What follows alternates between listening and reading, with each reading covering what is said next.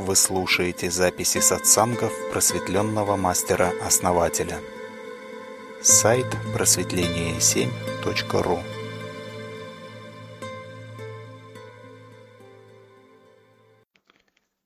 А, Когда мы выстраиваем цепочки, да, прямые, логические, они действуют внутри круга. То есть они внутри нашей позиции абсолютно верны. И так и надо действовать внутри позиции.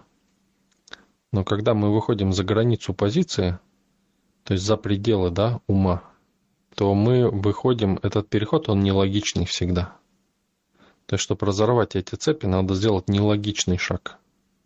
Тогда появляются новые варианты, которых не было внутри старой позиции. Внутри старой позиции все варианты логичны.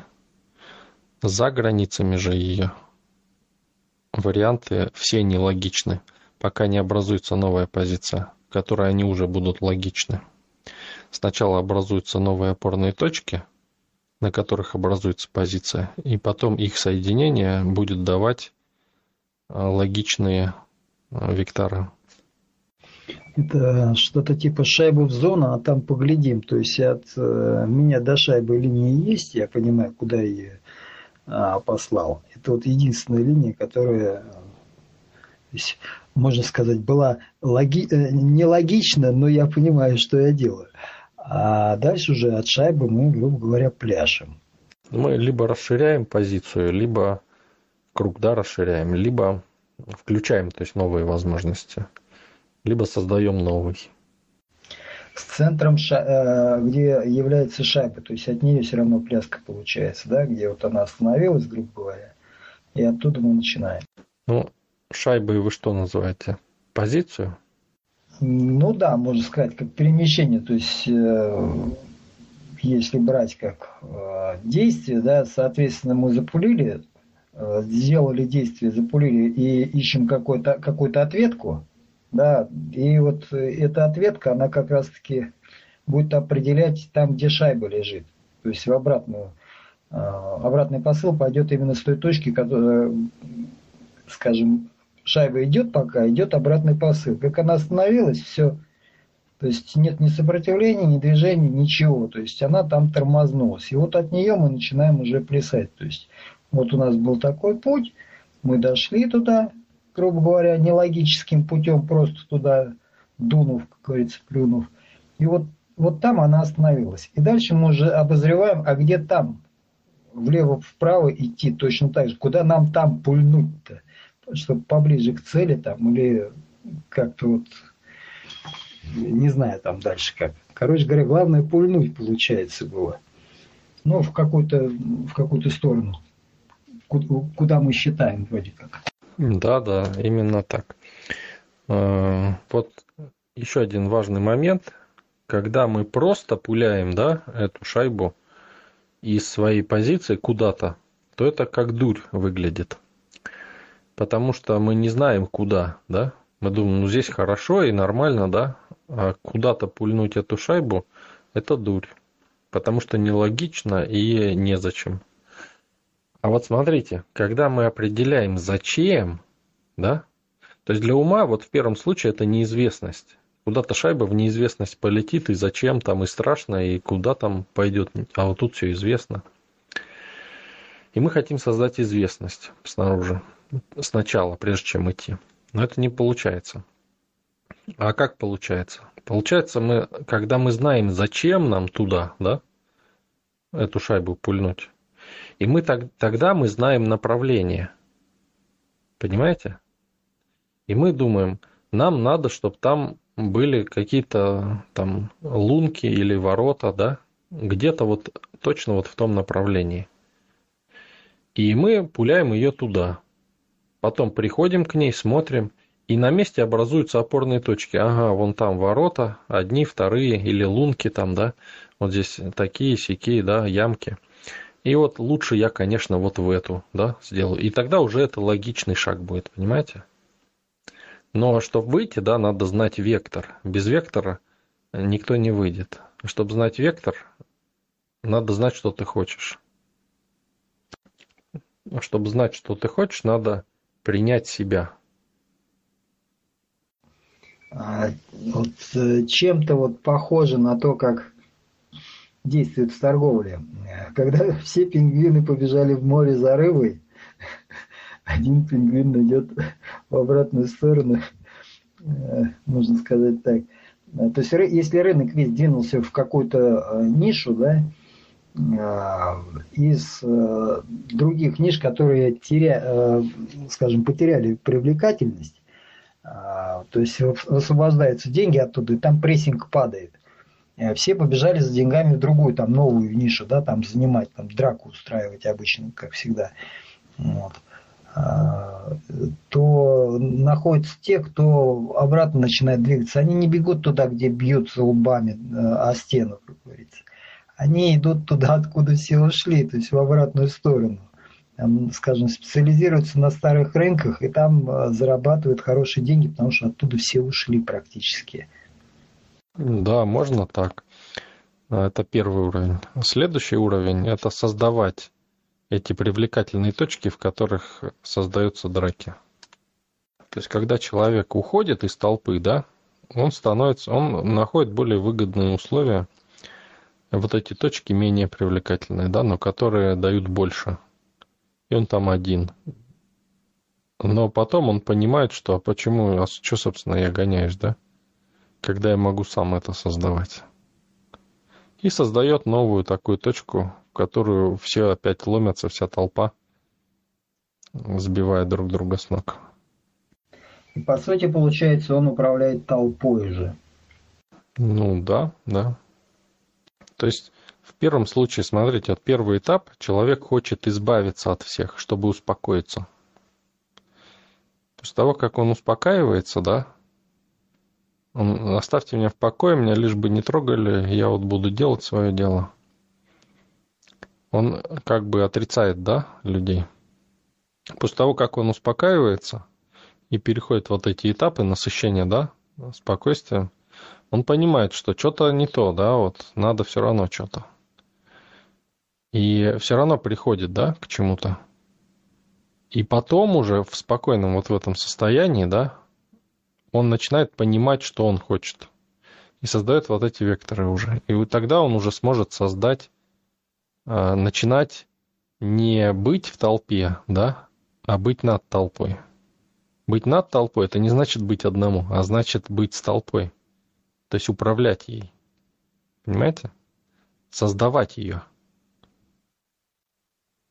Ну, посмотрите, да, ни одно, а, ни один миллиардер, да, он не, нет таких, что он один, понимаете? То есть он всегда кто-то есть, команда, да, какая-то, опорные точки. И у опорных точек, у каждой команды, это как каждый отдел, да, там, э, отрасль, свои люди, да, там. То есть это всегда пирамидальная структура, а, в которой это все в, все в природе так устроено, да? То есть Бога, да, возьмите. Вот от Него все идет, Он начало, да, всего, Творец. И все единицы, которые образуются внизу, все Его. Но каждый сам может быть Богом, да? Вот смотрите, идет сверху вниз пирамида, да, от Бога к остальным. То есть вверху один, а внизу миллионы, миллиарды, да, бесчисленное количество в самом низу. Но смотрите, как становится Богом.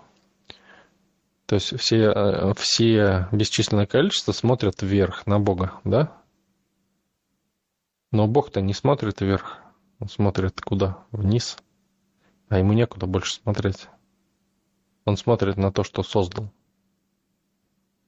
И через толпу создает э, и учит толпу создавать вот эти вот вороночки, в которых появляются новые ребята, управляющие меньшими, меньшим количеством толпы.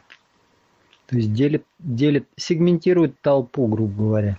Да, то есть э, чем больше у вас э, чем больше вы вниз смотрите, да, не вверх, а вниз, и создаете свое, тем выше вы становитесь в иерархии как бы. вообще во вселенской иерархии, тем стабильнее эта точка. То есть тем вы стабильнее, тем вас сложнее сдвинуть, и вы, а, тем больше вы определяете потоков всевозможных. Соответственно, Вселенная вами дорожит, да, больше. Потому что вы что-то значите, да? То есть вы, вы уподобляетесь Богу, когда смотрите вниз. Становитесь в итоге мини-богом, да, таким, ну, богом на другом уровне, богом чего-то, да. Например, там, Билл Гейтс, там, бог, там, что там, компьютеров, да, там, этот Илон Маск, бог, там, э, каких-то этих летательных там автомобилей, да, на Марс. Ну, я грубо так взял, да, но в целом, чтобы понятно было, да, можно, конечно, вырасти до уровня сверхсущности, да, так скажем, но на более мелком уровне. Когда человек смотрит вверх, он бог чего? Да ничего. Он даже своим телом не управляет. То есть он низшая единица.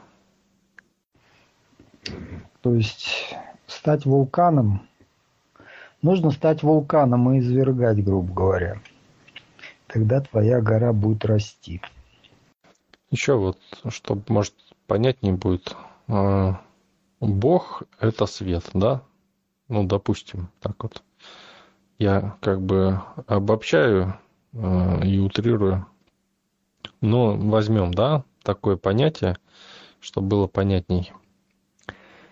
И смотрите, вот когда мы смотрим на Бога, да, мы, ну или человек там, да, какой-то, смотрит на Бога, значит он, тьма, он противопоставляет себя Богу. И хочет света, да? Тьма хочет света. Он не хочет смотреть во тьму, да? Но когда... И он отражает, он отражатель, он все отражает. Но когда... И вот эти, кстати, зеркальные нейроны, да? И отсюда же. Они не сами по себе зеркальные, это свойство духа данного человека ну и масс людей. Но когда человек становится окном, да, то есть он смотрит в темноту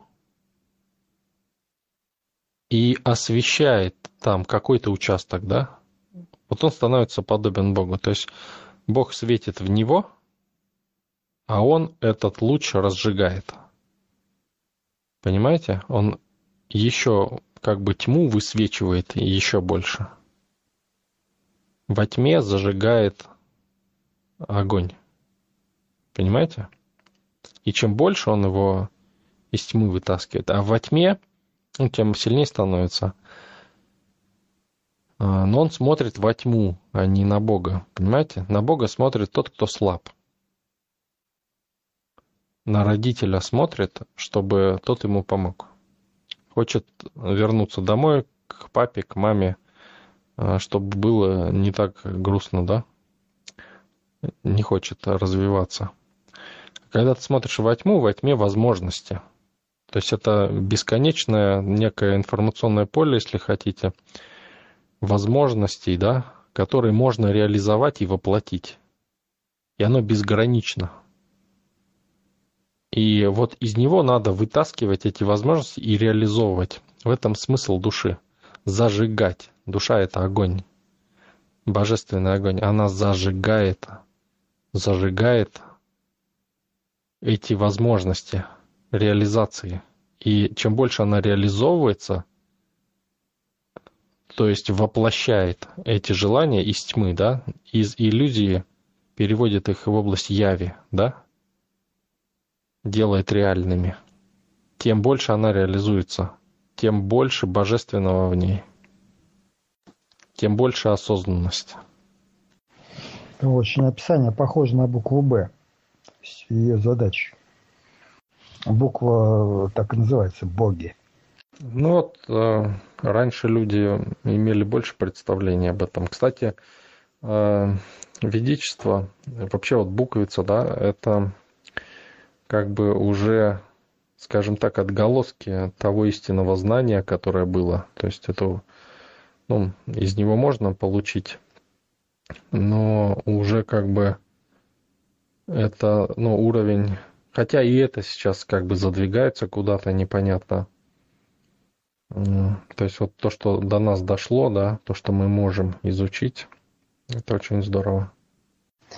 Ну, по сути, получается, вот это вот, э, то, что окно э, во тьму, это то есть определяется, по сути, действием человека. То есть, если человек занимается чем-то, ну, если даже вот на, на обыденный уровень спустить это все, то есть, если человек занимается чем-то, чем-либо, неважно чем, он работает с одним и тем же материалом, то есть э, только более низкого уровня. И для этого э, низкоуровневого материала, для него то, что э, с ним работает более высокая развитая личность, точнее сущность, это уже дает ему как ну, этому материалу дает уже опыт. То есть неважно, с чем ты работаешь, это вплоть до горшков, можно сказать. То есть у каждого горшка у него тоже уже свое, э, можно сказать, потом в переход, когда он уже уйдет в черепки, вот, у него уже будет пройденный этап какого-то опыта, да, то есть вот у этих вот э, мелких частиц, которые перейдут уже на следующий этап, там, получать следующий опыт, ну, утрированно говоря. То есть вот это все движение как бы происходит. У животных то же самое. Там самое близкое там кошки, собаки, которые точно так же получают опыт, живя рядом с человеком. Ну да, да. Просто у одних это происходит осознанно, и они работают на более высоком уровне, у других неосознанно, и они работают на более низком уровне. Но все выполняют э, то есть условия игры. И здесь, видите, тот, кто заявляет, что хочет освободиться, да, то он априори не свободен. Зачем человеку, который свободен, заявлять, что он хочет освободиться? Понимаете, это добровольное рабство, он сам так решил. Ему, ему дали правила, да, есть какие-то опорные точки, да, которые дали ему правила, и он согласился с ними – то есть он сам выбрал это, понимаете? То есть подчиняться этим правилам игры. И потом жалуются, ходят. Вот человек приходил к нам вчера или позавчера и жаловался на правительство, да, там на все. Но ты же сам выбрал, да, вот это. Ну что ж ты жалуешься-то?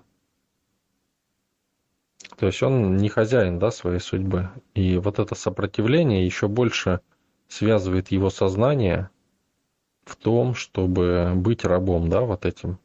Он обречен просто. Обречен погибать, перерождаться, опять погибать, страдать, погибать, перерождаться, опять страдать. Отсутствие своей вершинки. Да, да, что я-то хочу, да, то есть пока человек не проснется, не скажет, а где я, собственно, да, нахожусь. Вот прямо сейчас вот каждый из вас может это сделать. Прям вот, вот сейчас вот, да, сказать, а где я? Где я? И посмотреть вот как будто в незнакомом месте, да? Понимаете? Называется «Не дает покоя чужая гора». Она его привлекает бессознательно, да? То есть как э, мотылька на огонь. И он ничего не может с этим сделать. Летит туда. Хочется поиграть вот в ту игрушку, которая там, а свою сделать не хочет. Да, и кричит, ну почему огонь жаркий? Он не должен быть жаркий, пойдемте бороться. И в результате тысячи мотыльков слетаются и сгорают. Неужто сложно осознать, что это не твоя игрушка? Да, ты, тысячи мотыльков. Это так же, как в чистилище происходит, да? То есть душа приобретает опыт, вот этот опыт сгорания, да, постоянного страдания, переходит а, в другое состояние бестелесное, и с нее счищают это, забирают этот опыт, который нафиг никому не нужен, да, который она копила, а она страдает еще больше из-за того, что думает, что это что-то ценное, нужное. То есть там процесс осознания не происходит, там просто э, отрубают э, часть опыта, что ли, получается. Я думал, что происходит переосознание такое, как, как ну, какой-то процесс, по крайней мере. То есть он не, не прекращается здесь. Нет, происходит очищение просто. Очищение души, чтобы она новенькой, свеженькой. Но она уже не будет такой же. Это не будет то же самое. Ее немножко, ну, как бы, она теряет себя по большей части. Только отголоски остаются. И этот опыт э, очищается душа, очищают ее. Но смысл в том, чтобы прожить жизнь так, чтобы э, тебя не нужно было очищать. Чтобы этот опыт остался в душе и хранился с тобой. Чтобы это было ценно, весомо. То есть осознанно прожить. Нет, там никакого осознания нет. Наоборот, еще больше в бессознательность как бы чтобы не повторил тех же ошибок в новой жизни. Ну, хотя все равно, как бы, человек перерождается и повторяет те же ошибки. Потому что в душе все равно записываются какие-то моменты, но моменты яркие, да? Как правило, они у такого человека связаны со страданиями. То есть как чувства какие-то, и пытается а, спонтанно, ну, как подсознательно пытается а, эти чувства дополнить тем, что, что, что не хватает для их полного ощущения и понимания вот в следующей жизни. Так что ли получается? И в итоге он наступает на те же грабли. Ну да, да. То есть это похоже на то, как вот э, в процессе чистки, да, там человек может сгорать и возрождаться многократно. То же самое, только в более медленном режиме на Земле, да, у такого человека происходит. Он рождается, сгорает, да, в сопротивлении всему и вся. То есть все захватывает его. Вот эти споры всякие, да, там он не может развязаться с этим. Это ужасно на самом деле выглядит. Ну, как бы я понимаю, что это уже привык, да, к этому. Вижу, но души мечущиеся, да, то есть э, в желании справедливости какой-то загоняют себя еще больше в кандалы, в огонь и сгорают, вновь перерождаются, вновь сгорают в этой жизни, да, вот в сопротивлении в каком-то. То есть получается, если представить, а, скажем, как карту души, да, Э, в которой происходят процессы осознания, то вычищ... Э, и сами процессы осознания, они как, то есть есть изначальная точка, из которой все это появляется, потом идет у нас разветвление, да, э, как буква L сверху, а потом обратно все в единую точку сужается, как L перевернутая кверх ногами. То есть получается такой, как ромбик. То есть вот эти вот э, ромбики, я так понимаю, остаются как а, пройденный этап от начала до конца, то есть, то есть осознанный. А все, что линейки не доконченные, то есть они вычищаются. И вычищаются, э, если неправильно, а, скажем, вот этот ромбик, он в итоге он вывелся к неправильной части. Да, то есть э, неправильно произошло осознание. То есть вот эти вот части удаляются, из э, а, опыта. И дается возможность нарастания новой вот этой вот матрицы э, ромбической такой. Ну, можно, да, так сказать. Ну, как бы если отдельно процессы рассматривать, да, вот эти определенные, то да. Такая получается как карта, с одной стороны, и паутина одновременно. Да, да, это как большая паутина такая выглядит. Трехмерная. Многомерная. С узловыми точками. Ну да, да, я про это и говорю. Я просто на плоскости как изобразил. Каждая из точек, которая является тоже многомерной паутиной. И вот чтобы жить так, чтобы вот наш опыт записывался, надо жить осознанно. Когда мы принимаем себя, когда мы понимаем, что мы хотим, да, что хочет наша душа, признаемся себе в этом, да, это могут быть, могут быть совершенно разные вещи.